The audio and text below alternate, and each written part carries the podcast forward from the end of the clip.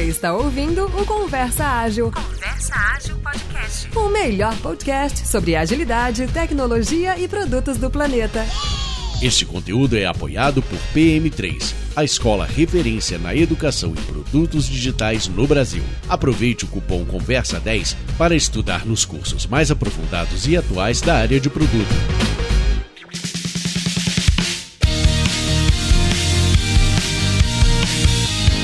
E aí, ouvintes! E aí, tudo beleza? Bom, mais uma vez, vamos ouvir nosso co-host Renato Macedo. Fala aí, Renato.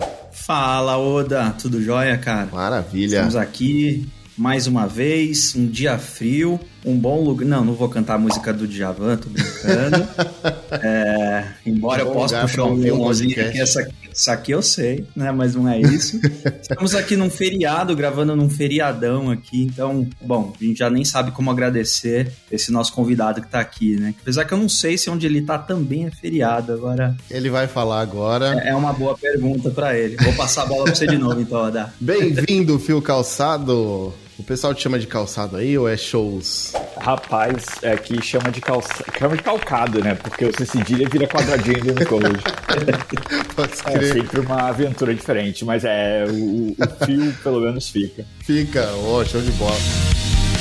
Fio, quando te perguntam o que você faz, é, sobre sua carreira, como que você se apresenta? Essa é uma ótima pergunta. Nunca nu- acho que eu nunca respondi essa pergunta. Mas eu, eu acho que a primeira coisa, no geral, primeiro que eu falo é que eu sou um engenheiro de software. Software engineer, desenvolvedor, seja lá qual for o termo mais, mais aplicado. Mas essa é a minha, minha formação, se você quiser, a principal. E nos últimos 12 anos, o meu foco tem sido muito na parte de liderança, de montar times, montar empresas, especialmente empresas menores, mas me- menores é relativo, né? Mas de, vamos supor, até 500 pessoas, apesar que eu estou num desafio um pouco maior agora, mais focado nessa, nessa, nesse meio aí. Ah, mas eu também já trabalhei com empresas maiores, como a, a do momento, trabalhei com empresas muito menores. O meu foco é formar times e, e máquinas de entrega de software, é o jeito que eu gosto de falar.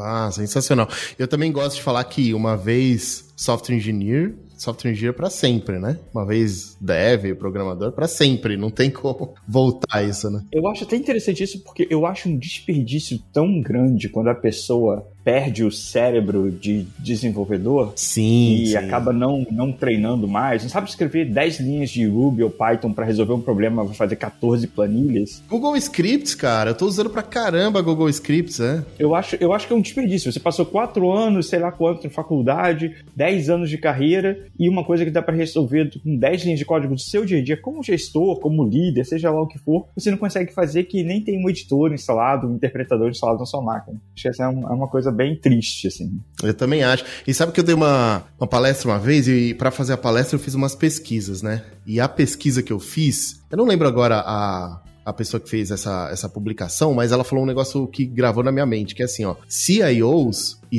e, e CTOs perdem a conexão com o negócio se não se mantém envolvido na tecnologia, não sabe conectar tecnologia com com business, se você abandona esse lado. Aí chega lá na frente é só escola de negócios por só escola de negócios, né? E não é assim, né, que a gente vê o mundo hoje, né? É, eu acho que é até uma coisa, a gente provavelmente vai acabar falando disso em algum momento mais, mais profundamente, mas o que eu, trabalhando com gerentes, né, com tech managers, ge- gerentes de, desenvolvimento, eu falo muito que, olha, se for para ser uma pessoa que é só um, só um gestor, ou só um coach, eu contrato um psicólogo, eu contrato É, um coach cara. de verdade, alguém com MBA. Para que, que eu preciso de alguém Organizador, né? Pois é, alguém que. Eu contrato alguém que passou quatro anos estudando isso. Não alguém que passou quatro anos, mais dez anos estudando software e agora está fazendo ali, aprendendo como fazer gestão. Tem, tem um impacto, a, o conhecimento tecnológico tem um impacto muito grande, que é muito triste quando a pessoa perde para a pessoa, e eu acho que é uma perda muito grande para a empresa também. É, tem muito esse lance de, de conectar mesmo, né? Como o Odair comentou. E assim, eu, já falei isso aqui várias vezes, mas eu tô mudando até o meu jeito de falar, né? Porque eu, eu fui desenvolvedor, eu fui desenvolvedor front-end, principalmente, assim, gostava muito, né? Tive até um apego, foi difícil para mim largar lá. Eu gostava muito daquela parte estrutural, sabe? De, de CSS, JavaScript, etc., mas fazendo os comportamentos, né? Uma coisa mais de usabilidade, experiência, assim, né? Então, minha alegria na época, pra você ver quanto tempo que eu faço isso, que eu, que eu fazia isso, eu gostava de receber aquele Photoshop bonitão e fazia igualzinho na tela e, e muitas vezes fazia até o responsivo, porque não me mandava o responsivo, tinha que me virar mesmo. então eu, eu, fiz muito isso. Mas aí eu, eu, me conectei com a gestão, né? E por muitos anos eu, eu venho nesse caminho. E eu comecei a falar uma época que eu não era técnico. Tomei uns puxão de orelha forte, assim, porque peraí, cara, como assim você vem falar que não é técnico, né? Você conecta a tecnologia com o negócio, né? A tecnologia é o, o grande, é, é, é, o, é o que viabiliza, né, cara? E a gente não está dizendo assim, eu já ouvi isso, não acredito muito que, assim, não, você tem que ser técnico para ninguém te passar para trás. Cara, acho que não é a, a primeira preocupação. Não é. Se a gente está preocupado que nosso vai passar a gente para trás, acho que temos outros problemas. Até porque você nunca vai conseguir saber tudo. Com certeza. Você vê, hoje no momento eu tenho Android, iOS, Web, Backend, Data Science. Flutter. Você joga aí um, joga uma pedra onde cair eu tenho. Uhum. eu não vou conseguir, eu não sou técnico o suficiente para saber todas as coisas. Eu acho que é, é importante, como a gente está falando aqui, por diversos motivos, mas não, essa coisa do. Não é você não ser enganado, até porque então você tem que começar a aprender a contratar primeiro, né? E demitir também, porque se alguém tá te enganando, tem algum problema aí. Total, cara. Exato. Mas, mas é bem. É na, quando eu trabalhei muitos anos na, na Talworks, na consultoria, e a gente tinha muito a, a piada interna do pós-técnico que era o cara que geralmente era uma pessoa que acaba virando mais um vendedor ou um gerente de conta, que tinha começado como pessoa desenvolvedora e era, era meio que uma, uma. Não era um insulto, mas uma brincadeirinha. Ah, você é pós-técnico agora, você era um cara tua que você não sabe nada disso. Não era um insulto, mas também não era um elogio, né? É, exatamente. por ali. Cara, eu já ouvi isso de, de gestor, assim, 2009 eu acho que era pô, como é que eu aprendo Java? E eu era professor, né, numa escola, e ele queria que eu desse aula particular de Java, eu não tava entendendo isso, falando, que sentido faz você ter aula de Java dele? Ah, meu, é que eu preciso entender se eu tô sendo passado para trás e tal. É, então. Cara, existe isso, deve existir até hoje. Você cara. tá com outros problemas muito anteriores ao Java. É, né? exato, cara. Você não vai. Olha a cabeça, a mente, né, cara? Quero aprender Java para saber discutir. Não, mas por que, que você tá dando um mês para fazer isso, sendo que você. Ah, cara. Aí vira o tiozão do. É só botar um if, né?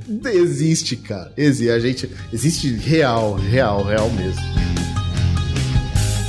Fio, ó, uh, passando por um outro tópico aqui, a gente queria falar um pouquinho de, de agilidade pra galera que ouve a gente. E também tem outros tópicos também mais pra frente sobre liderança técnica. Mas que estilo de agilidade hoje você acredita? A gente, a gente vê aqui só para te contextualizar, aqui no, no podcast, é, fazendo um, um, resumo dos estilos que a gente vê, tem a galera voltada para o resultado, para métricas, velocidade, performance do time e tudo mais. E tem uma galera voltada para o ser humano no centro, né? Tipo, é, segurança psicológica, comunicação não violenta, e traz esses assuntos para os times e tudo mais.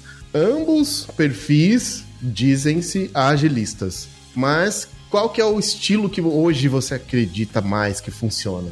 Pode não ser nenhum desses dois, né? Pode ser um terceiro, inclusive. É, outra coisa interessante, eu não sei, eu, essa dicotomia para mim é até confusa, na verdade. Porque o que, a segunda coisa que você descreveu da segurança psicológica, para mim, isso aí é tipo, meu, esse investimento nas pessoas, né? Se botar o pessoal no centro, isso é, pô, a gente tá em 2022. Uhum. Tipo, isso aí é, é como qualquer empresa que se diz contemporânea, atual, óbvio que não são todos, talvez nem a maioria, uh, mas deveria focar nisso de uma maneira, de uma maneira grande. Engraçado, você falou disso agora, eu lembrei que essa semana o, o, Elon Musk comprou o Twitter, né? Todo mundo sabe. Sim. E daí ele. Eu, eu tenho meus problemas com, com o Elon Musk, mas ele colocou num. Um, ele mandou. Tweetou, né? Engraçado. Uma, um screenshot do e-mail que ele recebeu sendo convidado, que é um e-mail automático, né? Todo mundo que, que entra no Twitter como gestor recebe para fazer o treinamento de gerência no Twitter, é, Management One-on-One. E ele ficou sacaneando, e aí aquele pessoal, aquela bando de troll atrás dele, fica sacaneando também e tal. Uhum. Mas, meu, isso aí, você tem que passar por isso, porque é uma, é, essa, essa cultura de como é que você coloca as pessoas, você vê o gestor como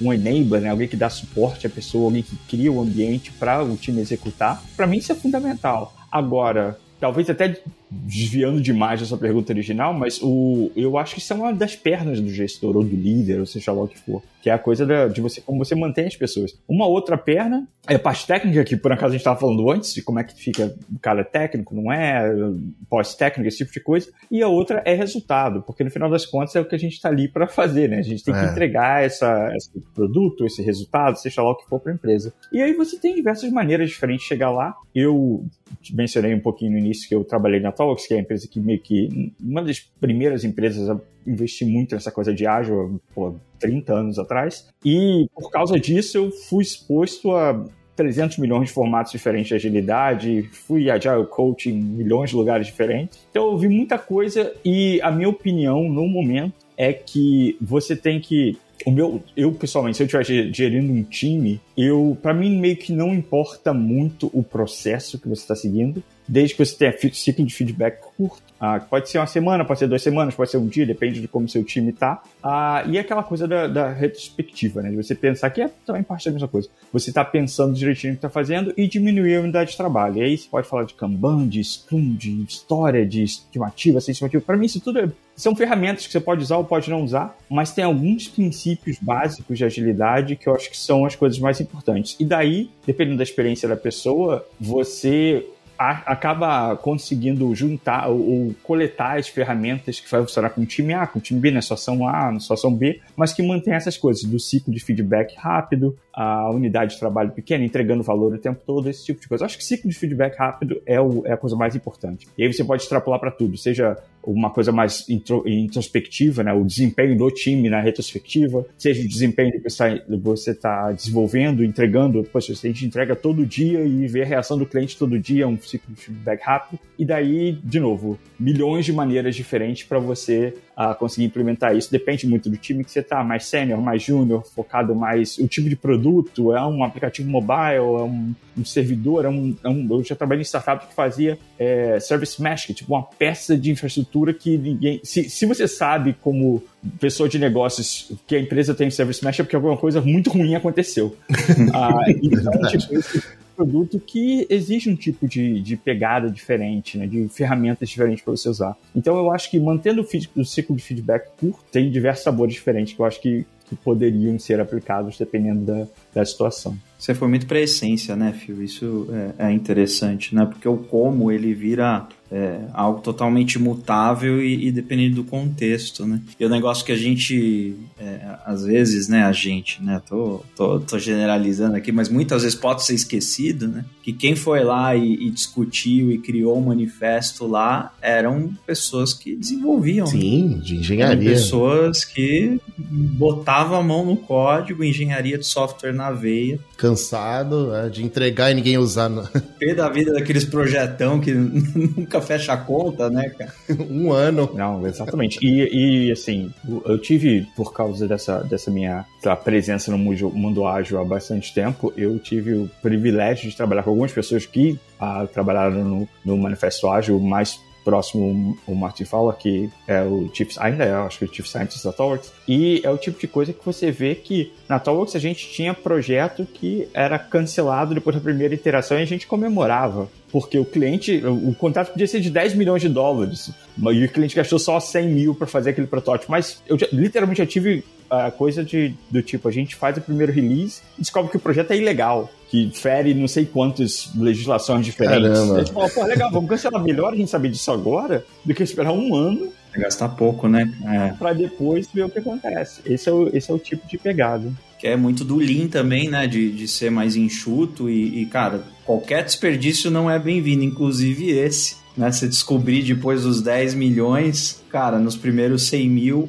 é muita grana, mas ok, né? Acho que você economizou bastante. E é engraçado que, como consultor, não sei se você vê muito isso, Renato, mas é, é engraçado que o cliente não acredita que você está feliz. Né? Porque, como consultor, você está cobrando a hora, né? Você fala, porra, mas como você fala, não, eu prefiro trabalhar com você no próximo contrato, quando você tiver outra ideia de projeto, é. do que ficar aí nesse death march louco que não vai entregar nada e as pessoas vão ficar frustradas, as suas pessoas vão ficar frustradas, é um desperdício de dinheiro. É, e, e como consultor, Fio, até trazendo um pouco dessa visão, né, cara? No meu trabalho lá, a gente fala muito de, putz, quero ter uma uma grande história para contar. É isso que no final das contas a gente quer, sabe? Então, assim, é impacto de produto, é tecnologia referência, entrega com qualidade, né, cara? Então não é assim, ah, a minha história não pode ser, cara, faturei 10 milhões daquele cliente, não deu em nada, eu fui embora, sabe? Realmente isso aí não, não é a história que nem, acho que ninguém quer, né, cara? Ninguém que acontece. Ah, tem muita gente que não se importa, viu? Que eu, antes, quando eu trabalhei no Brasil, não, não vou dar nome aos bois, mas LinkedIn existe para isso. Uhum. Ah, eu trabalhei em algumas empresas que literalmente a coisa não entrega o documento X, mas não está terminado, eu tô, tô ainda no metade do documento, mas entrega a gente tem que cobrar essa semana. Tá bom. que faturar, bora faturar. Fio, como é que é o assunto agilidade no exterior? Cara, isso é interessante, porque eu acho que vem evoluindo de uma maneira interessante, mas não necessariamente boa.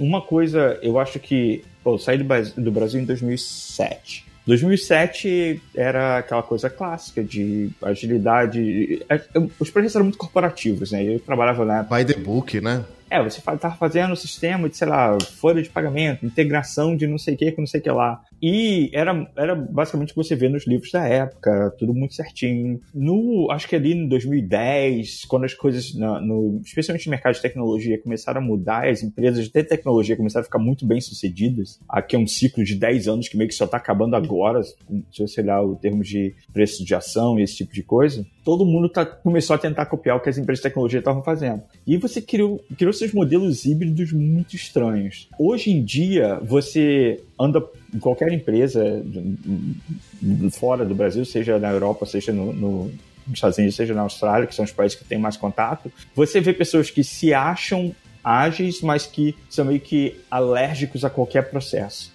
Ah, se você chega numa empresa de tecnologia e vai falar, ah, vamos fazer Scrum dessa dessa maneira, vamos fazer, sei lá, qualquer metodologia que for, provavelmente esse gestor não vai durar muito tempo nessa empresa, que vai acabar arrumando um jeito de cortar a cabeça da pessoa. Ah, e eu acho que isso é uma coisa ruim, assim, porque por mais que cada um tem suas preferências, é, é que nem negócio de programação isso, né? Você pode preferir uma, preferir outra, mas no final das contas as coisas são. Ah, tudo tem potencial de entregar o que você precisa. Só que aquela. Eu acho que a gente, a tecnologia, ou, ou a indústria de tecnologia, tecnologia fora do Brasil, especialmente, jogou muito o bebê com a água suja, né? Então você acaba numa situação onde você vê times, especialmente empresas que são chamadas de Big Tech, né? Google, Facebook, essas empresas todas, que na verdade empresas estão fazendo waterfall. É muito engraçado, porque eles não têm a menor ideia disso, mas eles estão fazendo isso. É aquelas spec que sai hoje, e daí você é, alinha isso com o ciclo de performance. Então, eu faço uma spec do projeto que eu vou fazer, que daí minha performance vai ser medida pela spec que eu entreguei, e daí da,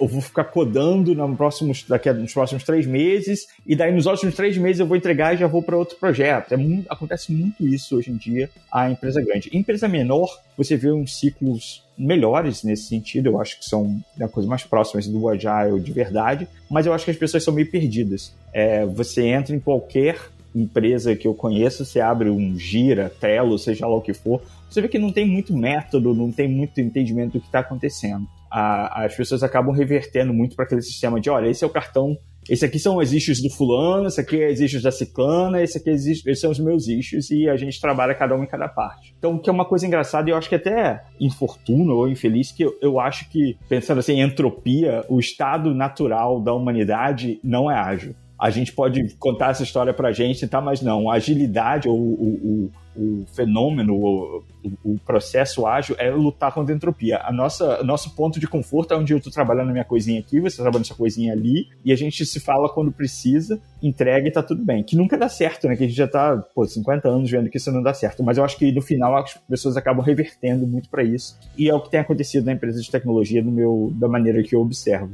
Tanto que empresas de consultoria mais focadas em ágil, se você olha direitinho para quem elas estão trabalhando, muito raramente é empresas de tecnologia de ponta. Geralmente elas ainda estão trabalhando para empresas do setor corporativo. E isso tem muito a ver porque as empresas do setor corporativo acabam, nesse sentido, sendo mais amigáveis à, à agilidade, seja lá o que for. E as empresas de ponta, startups de tecnologia, acabam revertendo para esse pseudo waterfall, go horse, heroísmo que é, é, o que a indústria era quando eu entrei no final dos anos 90. Muito bom, muito bom. O Fio comentou aí uma parte, né, de, de o pessoal acaba falando o mínimo e se integrando de alguma forma ali, né? E, e não tem de, é, muitas vezes um trabalho feito em conjunto, né, cara? E aí eu, eu, sempre lembro muito de umas rinchas que eu já vi e vivi, né? Pessoal produto versus tecnologia. E, e cara, assim, acho que ainda acontece muito, embora para mim é, é, muito nítido o que produto tem toda uma responsabilidade, né, de, de encontrar o, o que deve ser feito e a tecnologia viabilizar da melhor forma possível. Mas na prática não é muito isso, né, Phil? Queria saber umas experiências suas também em relação a esse tema, cara. Cara, isso é engraçado. Eu tava pensando, antes de gravar aqui com vocês, estava andando meu cachorro, eu tava pensando no tipo de, tipo coisa que a gente acaba falando, eu achei que a gente ia acabar falando disso. E tem uma, um fenômeno, não sei, ou uma percepção minha mais próxima de eu estar trabalhando mais com o mercado brasileiro no último ano, que é a minha percepção do mercado brasileiro agora é engenharia tá onde estava quando eu saí, há 15 anos atrás, está a pau a pau com o resto do mundo. Tem umas peculiaridades aqui e ali, mas é isso. É, a parte de produto no Brasil e tanto na, na, minha empresa, quanto em empresas, outras empresas que eu vejo, eu converso bastante com muita gente de outras empresas, eu ainda vejo muito o papel do analista de negócios fingindo que é product manager no Brasil. É mesmo, cara. É já vi muita também. pessoa que é dono do time e vou, vou cuspir os requisitos e vocês fazem, fica na tua, faz aqui, e eu sou proxy do cliente. E não é muito aquela, aquele, aquela postura mais moderna ou, sei lá, contemporânea de, de que isso é um esporte coletivo, né? Uhum. Que é como você está jogando futebol, você pode ser zagueiro, ou atacante, mas se precisar de defesa, eu corro para lá, se precisar de ataque, você corre para cá. Eu acho que esse time uma completo, que é um, uma das premissas de tantos métodos ágeis de 30 anos atrás, é muito menos comum no Brasil. Eu vejo muito, culturalmente muito complicado. Fora, na minha experiência trabalhando fora do Brasil, fora do ambiente corporativo, o ambiente corporativo é sempre um pouco mais complicado. Mas você está falando de tecnologia, eu acho que a gente tem fora do Brasil você tem mais essa integração, que às vezes até é interessante, porque acaba criando outros problemas onde o gerente de produto meio que joga a bola pro time e fala, ah, se vira aí. Você fala, porra, você estava aqui fazendo o quê então? Uhum. se eu tô tendo que decidir tudo, qual é a métrica, escrever código, fazer isso aqui, o que eu faço? Eu já vi isso acontecer em alguns momentos, ah, mas, por exemplo, uma empresa que eu trabalhava anterior, anteriormente uma empresa de ticketing, que por acaso, a gente estava falando aqui antes de, de coisas de basquete, faz o, o ticketing do Brooklyn Nets aqui, é, é, é, o sistema que faz todo o ticketing é dessa empresa, eles têm muito essa. É, diversas pessoas desenvolvedoras que estão lá há muito tempo e eles são especialistas no negócio. Uhum. Então você pode falar com qualquer desenvolvedor, Python, sênior, júnior, seja lá o que for, que eles sabem tudo do negócio e isso funciona muito bem. Eu acho que é o tipo de empresa onde essa, essa coisa funciona bem. Ah, mas dentro do ambiente corporativo aqui fora e no Brasil, acho que de uma maneira geral, pelo menos na amostra que eu tenho, que eu tenho mais proximidade, infelizmente ainda vejo muito esse papel do analista de negócio. Aí eu acho que aí vem vendo a pessoa querendo se manter no cargo, não entendendo direito, eu não sei o quanto de cultura, é, até comunidade de gerência de produto a gente tem no Brasil, o quão forte é, o quão material publicado, esse tipo de coisa, você vê muito mais a parte de engenharia, até de agilidade, gestão de, de projetos, do que na parte de produto em si. Também bons exemplos, né? Eu acho que no Brasil a gente acaba ter muito as empresas mais de ponta no Brasil ah, não colocam o produto muito à frente. Uhum. Acho que a gente tem negócios grandes, mas a gente precisa eh, promover mais a, a disciplina, o entendimento do que é um gerente de produto, como isso funciona, como funciona com o resto do time e que o time é um só, né? É o time todo jogando o mesmo jogo e cada um faz um pouco, mas as pessoas têm que jogar na zaga, mas jogar no ataque também. Muito bom, cara, muito bom. É, é e é interessante como uma coisa acaba dependendo da outra, né? Porque para eu ter pessoas mais maduras em produto, eu preciso parar de falar tanto em projeto, né? E a gente ainda escuta muito. E quando você comentou de Facebook, Google, né? Eu até fiquei pensando muito aqui, cara, assim, essas empresas é, são bem sucedidas, né? E aí a gente acaba pensando assim, poxa, mas para ser bem sucedido tem que ter uma agilidade de ponta, assim. E não necessariamente. Talvez uma empresa que emplacou alguma coisa e gasta muito dinheiro para emplacar outra, mas como tem muito dinheiro lá, eles acabam talvez não se importando tanto, né, cara? Cara, eu tenho, eu tenho um, um exemplo que era da minha casa, que é minha ex-namorada, passou 10 anos no Google e ela, quando a gente começou a namorar, ela, a gente passou dois anos e meio junto, ela tava num projeto e quando a gente terminou, ela, não, quando ela saiu do Google, ela tava no, no mesmo projeto ainda. E esse projeto eram por volta de 10 pessoas E daí você imagina, 10 pessoas no Google em Nova York, então as pessoas ganham muito bem, que tem que ganhar mesmo. É. pra mim, eu não tenho menor problema com isso. em Nova York também, né? É, é, é complicado.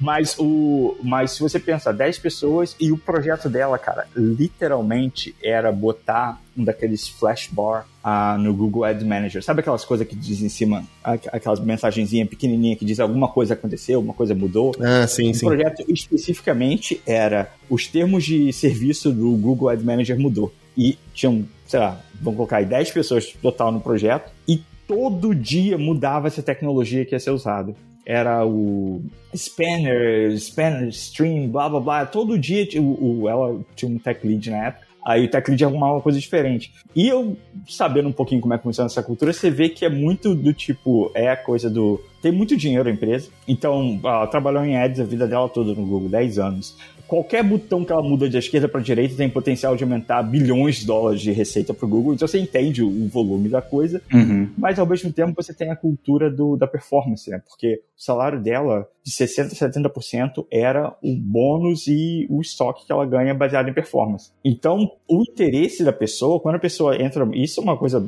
fato notório, quando a empresa, a pessoa está jogando uma empresa de Big Deck, a pessoa tá jogando o jogo que ele é dado. O jogo que ele é dado é o jogo do Performance Review. Uhum. Então, o que, que eu preciso fazer para me dar bem no Performance Review? Ah, eu tenho que entregar um produto com tecnologia de ponta. Beleza, então eu vou entregar minha barrinha de aviso com o banco de dados mais moderno que vai ter. É o melhor. Eu podia usar um cookie no browser do cara, mas eu vou usar o banco de dados mais moderno. Poderia ser algo bem simples, ah, né, cara? Pô, você tá falando aí de, sei lá, dependendo do salário do cara, um milhão de dólares aqui.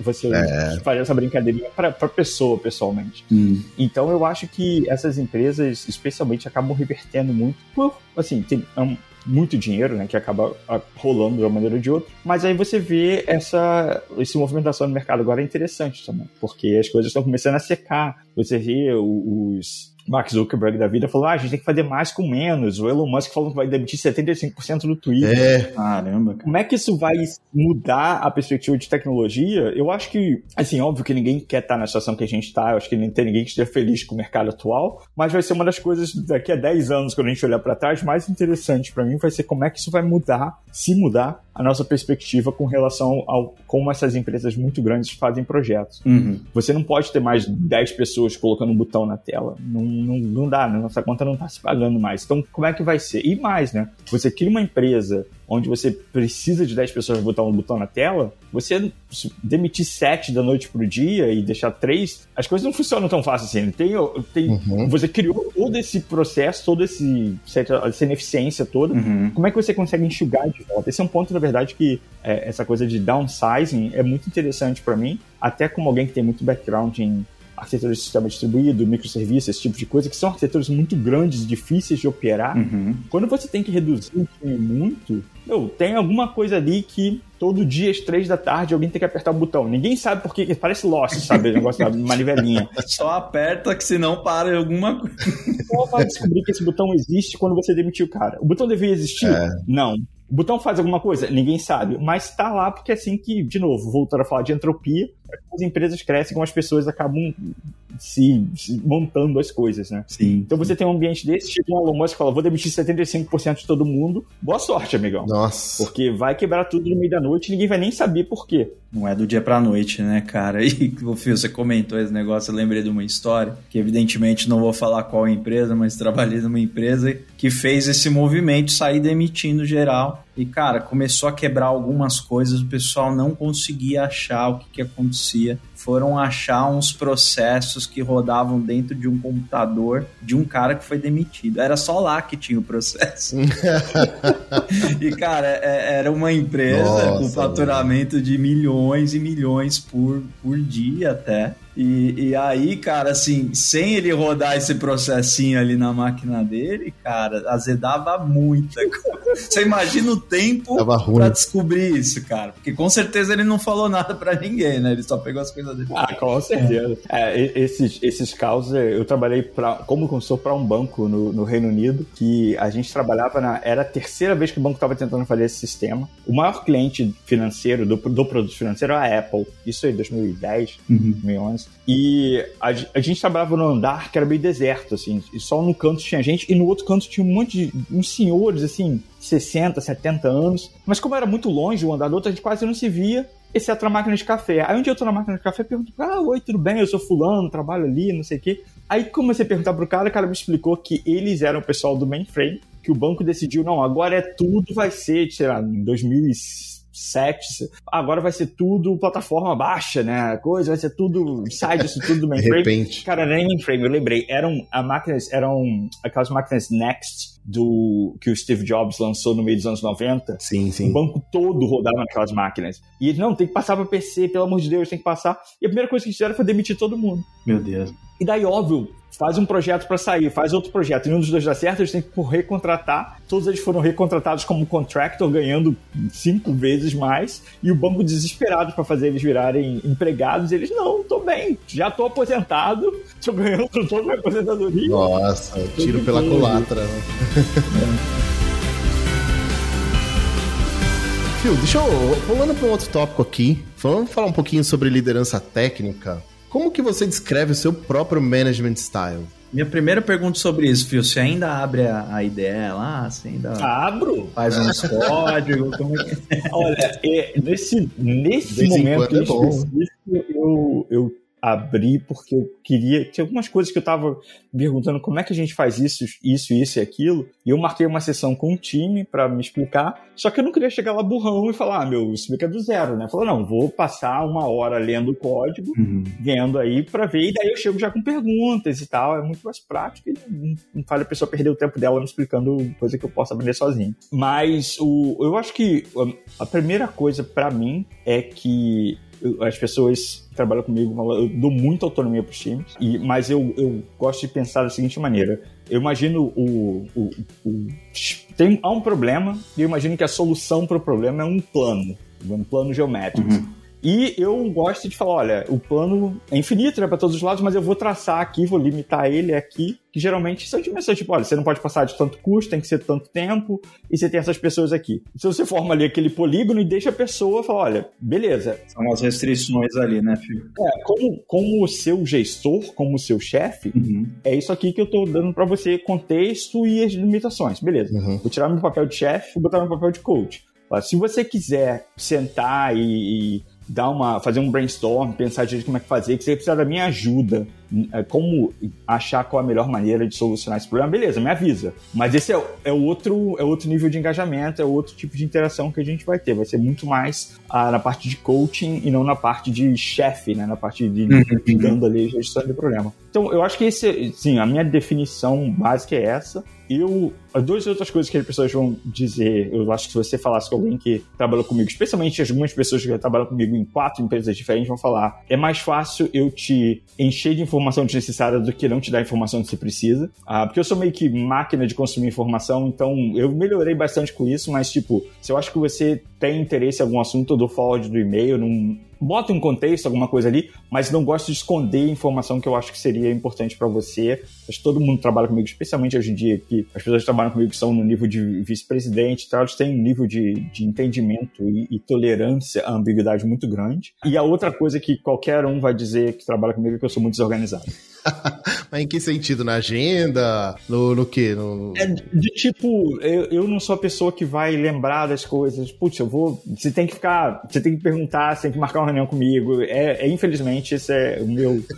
Se minha namorada aqui, ela vai também dizer que ela tá esperando até agora eu dizer para ela se a gente vai ficar no hotel X ou no hotel Y, a viagem que a gente vai fazer. Então, essa, minha cabeça não funciona muito bem dessa maneira. Deixa pra última hora. Eu, eu tenho a infeliz sorte ter. Sempre que eu deixo tudo pra última hora, meio que dá certo por algum motivo. então eu nunca bom. tomei aquela paulada na cabeça que faz você mudar de atitude desde criança. Sim. O cara que não estuda pra prova, mas aí, sei lá, a professora não vem no dia seguinte. Sou eu. Então eu nunca aprendi essa lição. Nossa, muito bom, cara. Daí eu, eu, eu, as pessoas que ao meu redor sofrem por isso. Acho que esse é o meu, meu maior, a, a maior desvantagem de trabalhar comigo nesse sentido, é minha, minha desorganização em geral. Mas a, eu acho que a, a autonomia é o que é a parte mais positiva. Não, total. Hoje em dia eu acho que a autonomia, eu acho que só para complementar, eu acho que autonomia é um ingrediente que não pode fa faltar no management style, porque eu acredito que é isso que é o combustível de fazer uma fazer as pessoas saírem do, da zona de conforto e também fazer as pessoas é, é, resolverem problemas, né? Assim, agora é com você. Eu faço isso com o meu time. É, até, até agenda, sabe? Quando, quando eu comecei a trabalhar com um time, eu sempre trabalhei com times seniors, mas uma época eu trabalhei com um time menos sênior, vamos dizer assim, né? Tinha então pessoas plenas e tal. E a primeira coisa que eu falei pro time, pessoal, ó, todo mundo aqui é profissional e todo mundo sabe o que a gente tem que entregar e tudo mais. Não esperem eu é, é, cuidando da agenda de vocês, falando reuniões que vocês precisam ir ou, ou, que não precisam ir. Assim. Se vocês acham que não faz sentido, esquipa mesmo, pula mesmo. E se vocês acham que faz sentido, pede para ir e, e vai, sabe? Assim, então eu acho que eu acho que esse é o começo de tudo, né? Assim, dar autonomia pro próprio tempo das pessoas, né? Mas tem outras coisas também que eu dou, dou autonomia e também gosto de receber, né? Gosto de, de ter o meu jeito de resolver o problema. Então é por isso que eu acho que é um ingrediente essencial, assim, pro crescimento das pessoas. É, e eu acho que uma coisa engraçada, eu também eu tava conversando com alguém essa semana sobre essa coisa de o, pontos fracos e fortes de, de, do estilo de cada um. E eu acho que uma das coisas que para mim é complicada é quando eu trabalho com pessoas que estão passando pela primeira vez de gestor de primeiro nível, né, o tech manager ou gerente de time, uhum. para um diretor ou um gestor sênior. Porque essa é, a, é o pool onde você ganha muito mais autonomia, você tem que ter muito mais pensamento estratégico. E eu tô muito. Eu tô acostumado a trabalhar aqui, tô acostumado a trabalhar do outro lado, mas essa transição, para mim, eu, é, eu, é, eu sou mais fraco do que eu gostaria de ser em ajudar a pessoa a fazer essa transição. Ah, eu fazer a pessoa entender direito o que, que significa ter autonomia é o tipo de coisa que eu não. Eu, eu acho que, até pela minha experiência profissional, ou eu cheguei trabalhando com gerentes direto, ou já com diretores e, e VPs, eu não passei, eu não fiz muita gente passar por essa transição, eu acabo meio que desincronizado com a expectativa. Eu acho, eu, puta, é, eu te dei essa autonomia toda, achei que você ia se dar super bem, daqui a duas semanas fala com a pessoa, a pessoa tá completamente perdida, você fala, puta, o cara não tava pronto ainda. eu, eu olhei o cargo diretor, falei, irmão, vai. É difícil, é difícil difícil mesmo, cara. É, no, a, aí faltou olhar há duas semanas, né? Tipo, é. esse pedido lá dentro.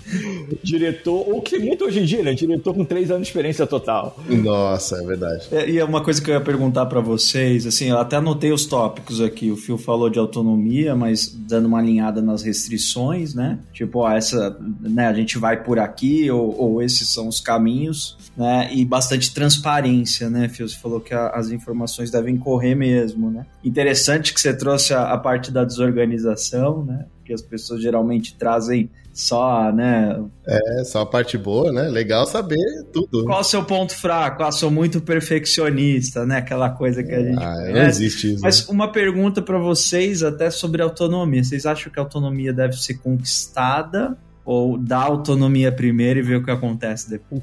Eu não sei se eu tenho uma opinião, eu sei o que eu faço. Boa, é um bom assim, ponto. instinto. Por um motivo ou por outro, eu geralmente dou autonomia do dia zero, uhum. sem. E até, até caiu nesse problema que eu tava falando antes por causa disso. Entendi. Porque tu fala, oi, meu nome é Renato, falo, Renato, tá aqui, vamos lá, qualquer coisa me chama. Uhum. E daí eu corrijo depois. Mas eu acho que também falando um pouco de características né, em desenvolvimento, da pessoa que eu estou desenvolvendo ainda, eu acho que esse caminho do como é que você volta a ter autonomia depois de, depois de ter perdido, ter, sabe, patinado, vacilou ali, eu tive que chegar mais, ficar mais próximo de você, como é que reconquista essa autonomia é um pouco complicado ainda para mim. Ah, é o tipo de coisa que eu tenho, eu, eu tenho que me policiar para não ficar sempre botando rodinha na bicicleta da pessoa depois disso. Uhum, que pode uhum. ser circunstancial, né? Pode ser que a pessoa, sei lá, tava ou o contexto, ou até o que tava acontecendo na vida da pessoa naquele momento, ou a pessoa aprendeu uma lição ah, mas por natureza eu tendo a começar dando autonomia para a pessoa. Muito legal, cara. Eu também sou um pouco igual ao Phil, assim, mas eu aprendi uma coisa na minha carreira, é que autonomia não é para todo mundo. Nem todo mundo quer quer, quer isso. A pessoa quer uma lista de, de, de fala aí que eu tenho que fazer, sabe? É, tarefa 1, 2, 3, 4. Eu já, já percebi isso na minha vida. E, inclusive, assim, cara, você tem autonomia, você decide. Não, mas o que, qual é o mais importante aqui? O que, que, vem primeiro? E aí eu saquei que eu, aí, nesses momentos que eu passei, eu falei assim: a autonomia não é para todo mundo. É ruim dizer isso. Não é a gente que tem que tirar mas a pessoa tem que dar sinais de que a autonomia vai fazer bem para ela. E geralmente são as pessoas que, que têm um raciocínio lógico, às vezes tem um, um sabe, é, é, traquejo melhor com os problemas, né? Alguma, alguma coisa assim que a pessoa consegue se virar e aí, beleza, vai embora. Mas quando você, quando eu percebo isso, eu falo, ixi, eu, aí, eu, aí eu volto atrás, não é volto atrás, eu falo assim, Cara, você tem esse ponto aqui, saquei que você não andou muito com ele, mas você quer uma ajuda? Vamos fazer junto então? E aí eu vou pegando na mão de volta, sabe? Porque aí eu mesmo penso assim, poxa, como é que eu vou sair dessa, né? Da autonomia para as pessoas que, que fala que sim, mas você percebe que às vezes não é para pessoa, né? É, essa, essa, eu acho que é um ponto. Essa aqui tá virando agora é, fio calçado, fala sobre seus, seus defeitos. mas o, essa é uma. Eu participo ativamente de comunidade de software há tanto tempo tempo. E uma coisa, eu era muito arrogante nos primeiros 10, 15 anos de carreira e eu não entendia. Como você descobriu isso, cara? Como você descobriu isso? Você feedback. Alguém, alguém chegou para você e falou? Já te falaram isso? Cara, eu acho que o feedback mais mais transformador que eu tive não foi formal, não foi nada, foi uma pessoa. Foi no Performance Cycle. Que era no. é, não, não, é, não foi nem, nem, não foi no Coach Amp, não foi no Coach Box, Coach qualquer coisa. foi um dia, isso eu morava em Berlim, trabalhava na SoundCloud, e eu era um trator, assim, eu tava entregando e, e dane-se, vamos colocar pra frente. E uma pessoa que eu gostava muito, uma vez eu tava falando com ela, ah, acho que a gente tava bêbado, não sei, em alguma ocasião social, a pessoa vira pra mim, era, ele era o, o, o gerente de produto mais antigo da SoundCloud na época. E ele falou pra mim, falou, porra, a gente tá falando de alguma festa, alguma coisa na casa dele, quer ter. Ele falou, Phil, te dizer, adoro beber com você, adoro estar na frente com você, odeio trabalhar com você. Nossa, que legal. Eu, Quer dizer. Puta, tipo, é, eu pensei, aí, e tipo, me fez pensar muito, tipo, mas por quê? Aí eu comecei a entender que a minha, a minha maneira aqui de trator mesmo, de empurrar e, e tal, que era, sinceramente, eu era muito bem sucedido por causa disso porque eu estava entregando a um nível absurdo que ninguém conseguiria entender, mas eu estava queimando pontes profissionais e pessoais, não é nem pessoais, porque eu, eu sou uma pessoa muito social, então eu estava sempre no meio de todo mundo, conversando, amigos e tal, uhum. mas tinha gente que não queria trabalhar comigo. E isso é uma coisa que as pessoas que trabalhavam para mim queriam trabalhar comigo.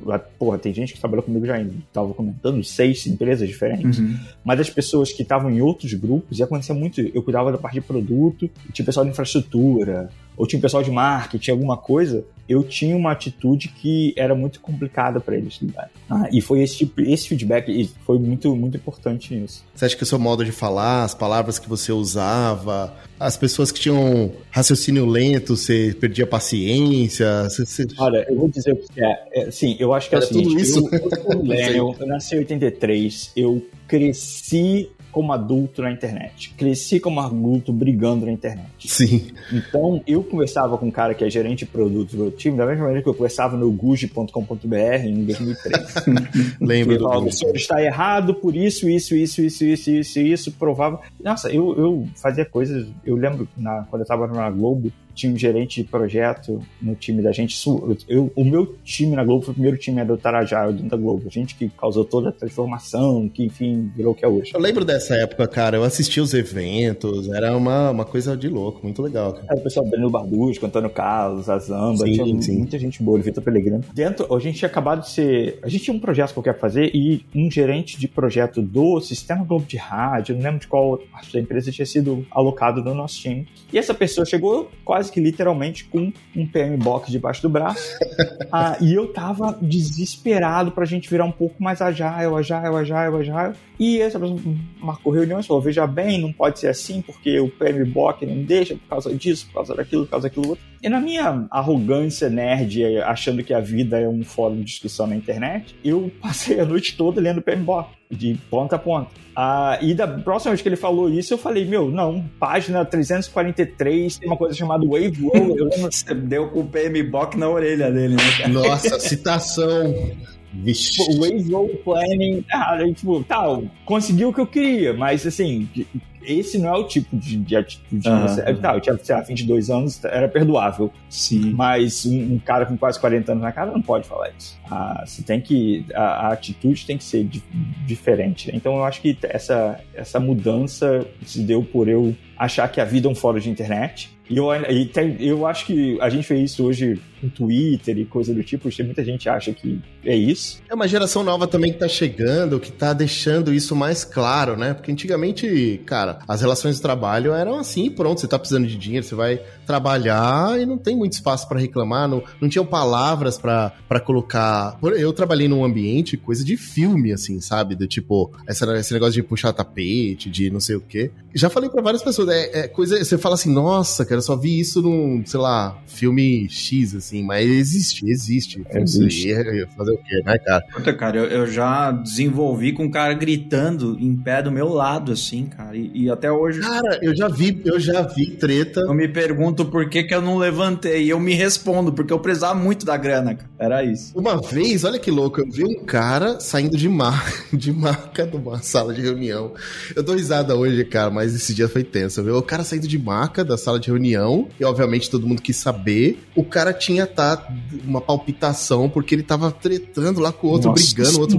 E o cara que tava brigando era um cara do meu time. E ele saiu assim como se fosse ganhar, o vencedor. Ah, é, o cara não aguenta. Tipo esse tipo de coisa. Um do cinturão assim levantando igual um rock. E né? o cara foi pro. O cara foi pro, pro um hospital, hospital. E, e ficou tudo bem depois e tudo mais, mas ele acho que desmaiou na sala e tal, um negócio assim. E aí você fala, nossa, é muito louco isso, né, cara? Mas hoje em dia, eu acho que, pelo menos a minha impressão, eu não sei se vocês concordam, tem uma geração de pessoas que estão entrando no mercado de trabalho que vem de uma geração mais assim, ah, cara, tudo tem um nome, sabe? Assim, por exemplo, se, se uma pessoa. Por exemplo, se uma pessoa gritar, não deve gritar, beleza. Mas isso sempre existiu. Eu não, é, não é, não é, não tô, eu não tô aqui falando que tá certo ou tá errado. Estou falando que agora tem um nome para isso, tem um assunto para isso. E isso ajuda, isso ajuda, por exemplo, eu nunca gostei, eu nunca mais quero voltar em ambientes assim, cara. Isso, eu lembro que eu tive gastrite, eu tive, cara, passei mal, eu não gosto, eu não sou uma pessoa de conflito, sabe? De conflito assim, de produzir e ficar é, é, eternamente assim, cara. Eu tenho uma hora que eu canso, falar parabéns, você venceu e tal. Eu passei mal pra caramba nesse ambiente. Então, assim, eu não quero voltar nunca mais. Então, para mim é bom que existem assuntos, nomes que se dão a esses comportamentos hoje. E é bom que também que você percebeu, Phil. Bom que você falou, nossa, cara, chegou, chegou uma hora que você olha e fala assim, ah, peraí, se eu quiser ser admirado e que as pessoas queiram trabalhar comigo, talvez o caminho seja outro, né? Dificilmente as pessoas. É, eu acho que se eu não teria conseguido ser gestor uh, se eu não tiver. Ou eu até que eu teria sido um gestor psicopata, né? Como tem muitos por aí. Que... e, infelizmente, muitos bem-sucedidos, mas é, aqueles caras que vai queimando todo, tudo e todos no caminho até o sucesso. É, e isso é interessante, Fio, porque duas coisas me chamam muito a atenção dessa história que você contou, né? Primeiro delas, né? Um líder precisa criar conexões, né, cara? E, e não tem como, né? Acho que a gente não consegue ser bem sucedido na liderança, né? Como membro de time, é o que você comentou, se é um trator, você entrega tal, você... mas um, um, líder precisa criar essas conexões. E quando você traz pontos aí que, putz, eu entendi que eu, que eu tava agindo de uma forma arrogante, que tinham pessoas que não gostavam de trabalhar comigo, etc., você traz uma essência da liderança que é o autoconhecimento, né? Você precisa saber esses pontos e entender, cara, todo mundo aqui tem um monte de coisa para melhorar, com certeza. Mas o autoconhecimento, né, quando a gente começa a olhar para dentro de uma forma mais real, assim, né, cara? É muito legal, muito interessante isso. Ah, com certeza. Muito bom. Agora, Fio, uma pergunta aqui. Qual que é o melhor jeito de fazer reconhecimentos sem, obviamente, falar que a pessoa está fazendo um bom trabalho? Ah, é interessante. Eu acho que a primeira coisa é meio meio não é desviar, mas é primeiro entender como é que a pessoa quer ser reconhecida. Porque eu, eu já acho que fiz todos os, todas as coisas erradas em termos de reconhecer pessoas que. Coloca o cara pra falar no hands, a pessoa odeia falar em público. Caramba. O cara nunca mais quis eu fazer gosto, nada. Cara. Né? Eu já gosto, eu já gosto. Dá dinheiro pra pessoa, a pessoa não liga pra dinheiro. Tipo, tem, tem, tem, tem muitas coisas que são diferentes e você entender, especialmente se você está falando um nível menos institucional, né? Que também tem a coisa institucional que aí tem que ser meio que. Tem, tem alguma flexibilidade, mas se você está falando de 500 mil pessoas, acaba sendo um formato meio pra todo mundo. É. Mas. Um, ah, você está falando do indivíduo entender exatamente como é que aquela pessoa é, gostaria de ser, é, de ser reconhecida. E uma coisa que eu vejo muito é primeiro, reconhecimento público é uma coisa que muita gente gosta. Eu não sou a pessoa, que, tipo, eu, sou meio que o contrário disso. Eu quero ser a pessoa que todo mundo sabe o que eu faço, todo mundo sabe a minha importância, mas ninguém precisa chamar meu nome. É uma coisa que não, não é muito a minha personalidade, mas mas eu entendo que eu sou minoria nisso. Tem muita gente que quer ser chamado no All Hands, ter um, alguma coisa do tipo. Ah, e a outra coisa que eu, vejo muita, assim, muita, uh, ser muito popular nesse sentido é você acabar ganhando mais influência e mais responsabilidade. Acho que a responsabilidade é um pouco problemático, porque você acaba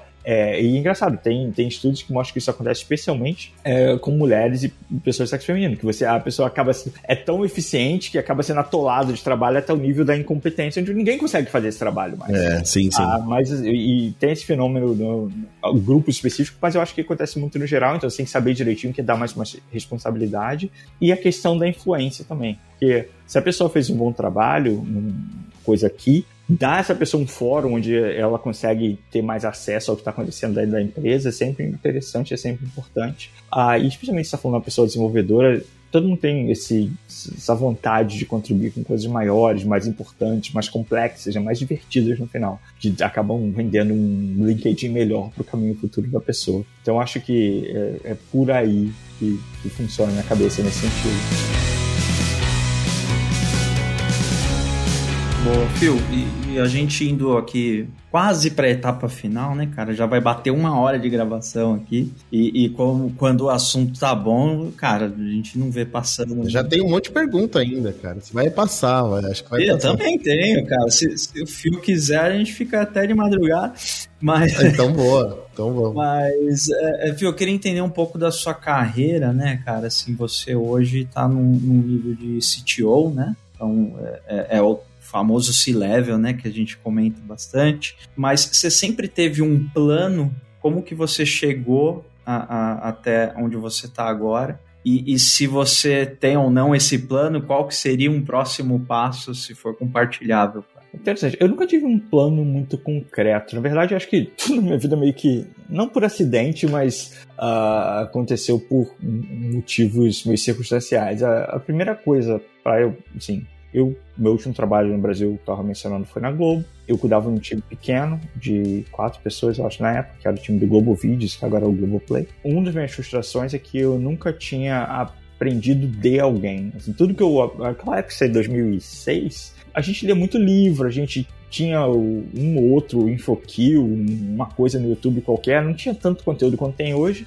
era muito difícil acessar essas coisas e você meio que aprendia no, no erro. E eu saí do Brasil e entrei na Talks fazer consultoria para aprender com outras pessoas como é que já que eram muito mais bem sucedidas, muito mais experientes, como é que isso funcionava. Passei meus quatro anos lá e acabei, quando eu saí, acabei indo parar numa empresa pequena que estava crescendo rapidamente. Então eu entrei como back-end, desenvolvedor back-end. Em seis meses eu era diretor de engenharia, sem nem passar por gerente, eu fui direto por diretor porque a empresa cresceu dessa maneira, sei lá por quê. Também que as coisas não foram muito planejadas nesse sentido. E se você olhar no meu currículo, eu acho que eu, eu, tenho cargos de diretor até ano passado. E aí eu acho que é uma coisa até que vale a pena pessoas que estão pensando em liderança técnica. Eu, pessoalmente, acho que título não importa. Porém, eu não sou a pessoa que vai te contratar. Então, você, como desenvolvedor, coloca o ego dentro da sacola e não, bota o título certinho, tenha certeza que está crescendo, seu LinkedIn tá bonitinho, arrumadinho, porque vai fazer a diferença. Vai fazer, em algum momento vai fazer diferença. Nem que seja, de repente, daqui a um visto para trabalhar fora do Brasil,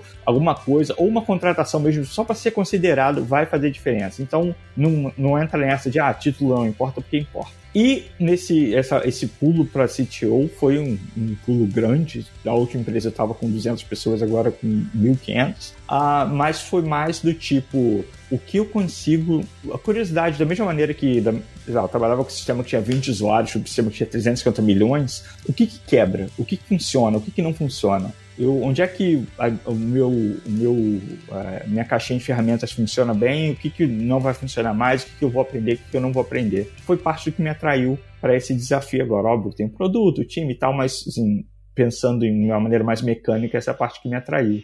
E é interessante pensar no que, qual o próximo passo, porque eu acho que o que eu gostaria de fazer agora, e aí óbvio que tem circunstância, vida pessoal, esse tipo de coisa, é mais alguma coisa de volta a ser bem pequena, e um time mais, até parecido com o que a gente já falou no início, onde está todo mundo meio que jogando um esporte coletivo ali. Não precisa ser uma empresa de quatro pessoas, é porque eu, eu, eu não me dou bem trabalhando em empresa de quatro pessoas, acaba sendo pequeno demais para como a mente funciona, mas uh, algumas centenas de pessoas trabalhando num produto que eu sou que eu tenho muita paixão. E aí é um problema porque uma das coisas que eu sou. Eu, na verdade, agora que nos últimos 10 anos tenho desenvolvido mais hobbies do que eu devia. Mas é, uma, das, uma das coisas que eu sou super apaixonado é música, especialmente música ao vivo. E eu trabalhei em uma empresa de música que foi o suficiente para eu nunca mais querer trabalhar com música na minha vida.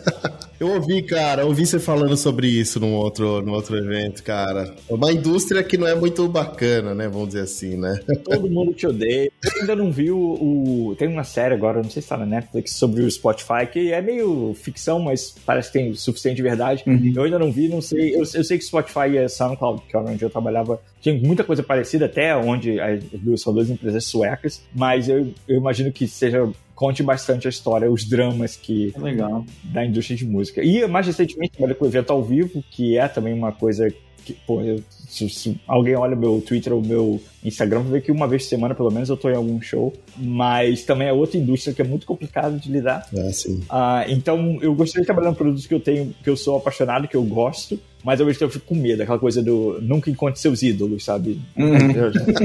você, vai, você vai saber o que tem por trás, né? Tipo é... isso, né, cara? Exatamente. Quebra o encanto, né? E, e Phil, você comentou de ídolos, né, cara? Tem alguma pessoa que você admira hoje, assim? Te inspira? Cara, tem muita gente. Não, não vou. Não me ousaria falar o nome ou outro. Uh, mas eu acho que. Na área de engenharia. Na parte de tecnologia, eu não sei se tem uma pessoa hoje em dia que seja. que é um, até um fenômeno interessante. Da mesma maneira que. Eh, fazendo uma volta enorme para fugir da pergunta. é, da mesma maneira que a gente não tem mais, falando de música, você não tem mais uma banda, tipo um Guns N' Roses da época que a gente era moleque, ou uma coisa grande. É difícil cravar um, né, cara? É por características e tal. É, uma uhum. pessoa, você tem um monte de gente produzindo muita coisa legal. Se você tivesse feito essa pergunta 10 anos atrás, certeza que eu tinha alguém para falar. Hoje em Sim. dia eu consumo tanto conteúdo de tanta gente diferente. Hoje você vai gostar da voz de um, da guitarra, do timbre da guitarra de outro, da bateria. E né? tem muito acesso e tem muita coisa acontecendo. Mas assim, eu uhum. acho que tecnologia, até por essa coisa que a gente estava falando mais no início de uh, downsizing e as mudanças que vão acontecer por causa do mercado, vai ter uma outra onda aí que vai ser interessante. Uh, vai ser interessante e, e eu acho que as lideranças novas de engenharia que vão surgir, tanto na parte de processo quanto na parte de tecnologia. Eu estou bem empolgado para ver como é, que, como é que a gente vai sair dessa, é. dessa zona que a gente está hoje sim, e sim. formar a nova geração de líderes, porque eu acho que a gente já deu, fizemos nossa contribuição, agora está na hora de abrir espaço para as próximas camadas de gente. Bons pontos, cara. Cara, eu perdi um dos eventos que eu acho que deve ter sido um dos mais legais assim do ano, que é o Dev Leaders. Eu não fui, perdi, mas sei que se você foi e você falou de uma palestra lá, né? O Sistema Operacional da Engenharia, é isso? Exato, foi uh, o Dev O é, que, que, tem, que, que tem nessa palestra, cara? Curioso pra saber. Eu não, não assisti ainda, acho que não saiu o vídeo. Aposto que não era o Windows, cara. Eu aposto que.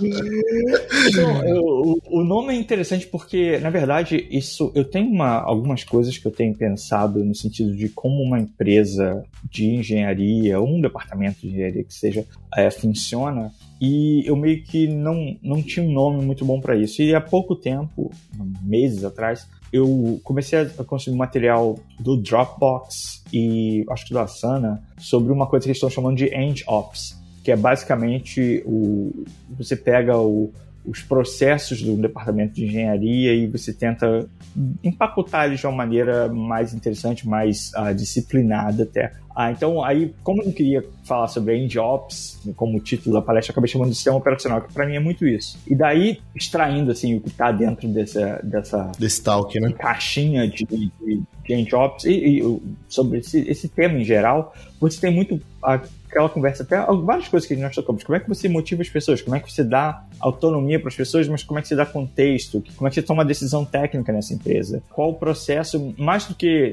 por exemplo, se você está falando de DevOps, você provavelmente está falando qual o processo para você colocar alguma coisa em produção? Ah, tem que fazer isso, tem que deploy aqui, apertar aquele botão, falar com fulano. Qual o processo de tomar uma decisão técnica? Qual o processo para escolher uma arquitetura X e uma arquitetura Y? O time tem autonomia, você tem, de repente, um processo de RFC que você fala com as pessoas, tem um fórum, tem um grupo que aprova. Como isso, como isso funciona no geral? A gente falou de performance, é, de avaliação de performance. Como é que você avalia a performance da engenharia na sua empresa? Quais são as métricas que você usa? Você tem objetivo? Você usa OKR? Você usa OKR para as pessoas ou só para os times? Como isso tudo funciona, que é essa parte mais meta, né? uma, uma outra dimensão, ah, nesse sentido, para que a gente consiga ter uma equipe que funcione e seja eficiente, porque voltando também, poxa, que a gente está falando há quase uma hora atrás, é, se você tiver muito dinheiro, não importa, é só você jogar dinheiro e continuar contratando desenvolvedores pagando milhões de dólares, que em algum momento alguma coisa vai sair. Mas quando você tem recursos é, limitados e aí você tem pessoas, não, não tem acesso a todas as pessoas que você poderia, esse tipo de coisa, você tem que começar a pensar muito mais ah, nesse tipo de área. Então, gerente de, de OKR, gerente de portfólio de projeto, decisão técnica, padroniza, não padroniza, esse tipo de coisa é o que a gente geralmente hoje em dia está chamando de guarda-chuva de Ops, ah, que foi essa palestra. E foi engraçado porque eu acho que esse evento específico, o, o, evento da Alura em São Paulo, eu acho que as pessoas não sabiam exatamente o que esperar da, da palestra, mas a quantidade de gente depois, durante o evento, que me veio falar comigo e acabou trazendo versões diferentes de problemas que eles passam dentro foi muito maior do que eu estava esperando. Eu achei que ia ser um, uma boa introdução a um tema, sabe aquela coisa. Minha ideia era botar uma sementinha na cabeça de alguém, uma minhoquinha e deixar a pessoa pensar sobre isso, mas as pessoas já trouxeram vários problemas práticos e ideias e coisas interessantes para a gente trabalhar. Então é bem essa área que tem sido minha área de interesse nos últimos anos. Eu escrevi bastante sobre RFC, OKR, esse tipo de coisa mais recentemente. E até pensando na coisa do como é que eu consigo usar meu, minha habilidade técnica para lidar com esses temas, inclusive automações de coisas diferentes, tem sido realmente a minha área de maior pesquisa nesses últimos anos. Você é uma celebridade, cara. Você achava que ninguém ia falar com você, Tá enganado, as pessoas. Celebridade. Aqui no Brasil. Celebridade de tech. É, é. Mas a galera, eu sei que você dá palestra há bastante tempo, né, cara? Não é de agora, né? Eu assistia umas, assim, bem legais. É, o, é uma coisa engraçada, que eu sou. Eu, foi eu tive coisa que eu nunca achei que eu ia acabar fazendo. Uh, eu gosto muito mais de escrever do que dar palestra, mas uma coisa acaba levando a outra. E eu gosto de viajar, então por causa de eventos você acaba viajando bastante. Então, junto. um show agradável. Qual o próximo show que você vai, cara? Cara, eu vou agora, sexta-feira, numa banda de uh, surf music canadense chamada The Suffragette. Que legal. vai aqui. Ah, é muito bom. Pode botar o link depois no, no, no, show notes. Caramba, cara. Surf Music canadense. E são, são quatro, cinco meninas que tocam demais. Uau. Ah, e vai ser domingo agora, vai ser muito bom. Eu vou pedir até pro Léo, nosso editor, botar um, trecho de uma música para finalizar o episódio com estilo, cara. É isso, cara. Show de bola. Excelente. Surf Music é ótimo para os episódios, cara. Só um tema. E pra, pra escrever código também, adoro. Uma vibezinha, você tá lá, vai Total, embora. Total, cara. Passa horas, passa horas.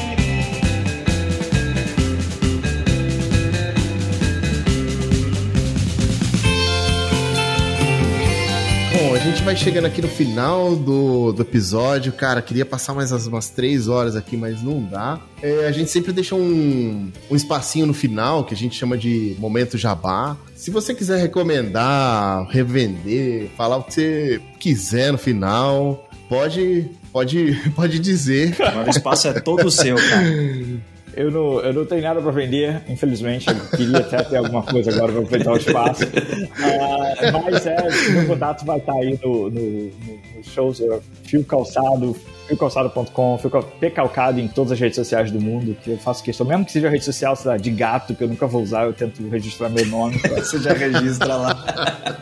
Vai, vai, que, vai que um dia. Vai que né? um dia, né? Uh, mas qualquer coisa, eu tô, eu tô sempre muito, muito interessado em trocar ideias sobre esses assuntos e há pouco tempo, dois anos, eu tenho me reconectado mais com a comunidade brasileira. Sim. Depois de ter trabalhado exclusivamente fora tanto tempo, e é uma, tá sendo, tem sido uma experiência excelente. Ah, então qualquer coisa, por favor, Boa. me dê um oi vamos trocar uma ideia. A gente vai pôr esses links aqui na descrição do episódio. Eu acabei de achar o Fio no, no Twitter. Ele tem 10 mil seguidores, portanto, ele é realmente uma celebridade. Tá falando que não, mas é, cara, já e sabia. tem um header aqui de. Acho que é judô, né, Fio? Ou é jiu-jitsu? Jiu-jitsu. Jiu-jitsu. Jiu-jitsu é um dos meus hobbies. Eu começo. Você tá, então, você tá lutando ainda, cara? Sei que já a gente tá indo pro final, mas não dá, tem um monte de perguntas. Como é que tá isso aí? O, eu, hoje, por um dos motivos de falar pra vocês que podia fazer quarta é que quarta é o dia que eu não vou pra academia durante a semana. Eu vou segunda, terça, quinta e sexta. Hum, boa. Ah, não, todo lá direto pra manter a sanidade. Mas como que, como tá sua orelha, cara? Como tá sua orelha Ah, tá aí, de tá? boa. Não virou um. Essa coisa de, de- da orelha de couve-flor, é, hoje em Ah, dia. já vi não, não várias é pessoas lenda, mas assim, hoje em dia. é, Não, sim. Mas hoje em dia, a menos que você seja um atleta profissional, é evitável. É é de raspar no kimono, mas Ah. imagina o quanto que você tem que raspar no, no kimono, cara. Você tem que fazer isso o dia inteiro, né, velho? Raspar no kimono ou é no, no tatame? Eu não sei. É no kimono. Geralmente É é no no, kimono, kimono, cara? Você, é. É muito grosso, cara, o kimono de jiu-jitsu. E, pô, e raspa. E porque a orelha, o negócio da orelha, como é Queima, cartilagem, deforma muito rápido. E incha e líquido. É uma coisa nojeira só. Ah, e você dá umas raspadas que fica. Sabe quando você, você raspa algum lugar e queima a pele? Você queima a pele com kimono, cara. É muito louco. É mesmo, É cara? complicado. Mas assim, a menos que você, sei lá, não queira perder, não vou bater de jeito nenhum, vou sair dessa posição, seja lá o que for, que é o que o cara que é um atleta profissional acaba fazendo, Sim. ah, você é evitável. assim, não, não, não, não é mais o. Não é, não, não é tão estiloso quanto era nos anos 90, do Pit Boy dos anos 90. Você pode desencanar É, antes, né? Era tipo uma tatuagem, né, cara? Você- Era a marca de não mexe comigo. Isso, é isso aí, cara.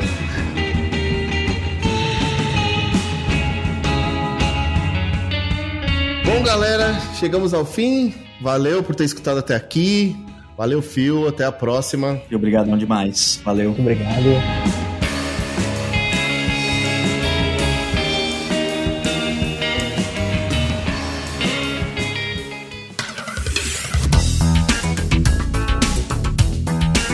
Você ouviu o Conversa Ágil. Conversa Ágil Podcast. Este episódio tem o apoio da PM3, a escola referência na educação em produtos digitais no Brasil.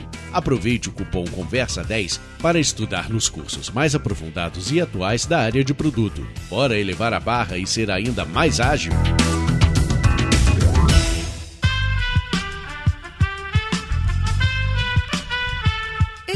Podcast foi editado por Aerolitos Edição Inteligente.